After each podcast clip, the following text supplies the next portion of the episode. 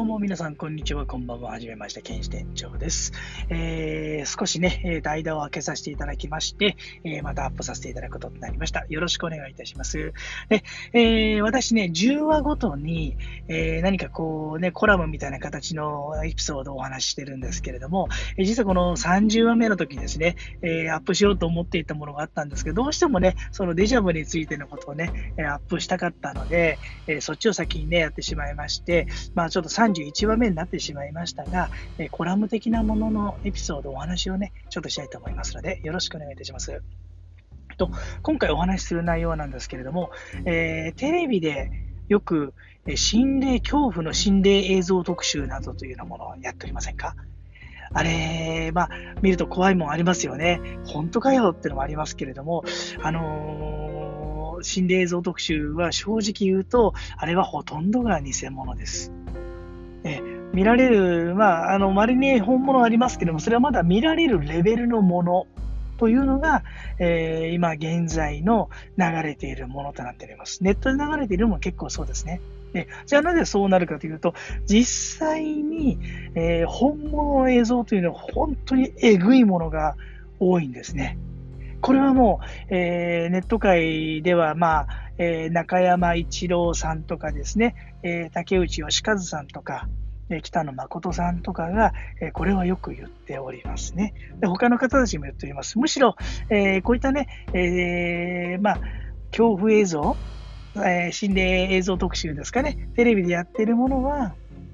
もうエンターテインメントとしてですね、楽しんだ方がいいというお話でございます。私もそうだと思っております。でね、えー、まあ、なんでそういうかというとね、まあ、あの、私が見た中で本当に嘘くさいなっていうのが、こう、線路を挟んだ反対側に人がいるんですね。で、えこっち側しので、その人が、早いよとかって撮ってるんですけれども、電車が来て、通過した後にですね、その線路の向こうで待ってる人のところに、こう、手をね、え前に突き出したお化けが4人立っているっていうところで映像が切れるんですけれども、そんなあるわけないじゃないですか。本当に。ねえそんなのが結構多いんですね。でね、えー、つい最近のことですと、昨年の夏頃でしたっけね、えー、田村淳さん、ロンドンブーツのね、田村淳さんがやっている、まあ、その心霊映像特集ですかね、えー、ロンドンブーツやっている。うん。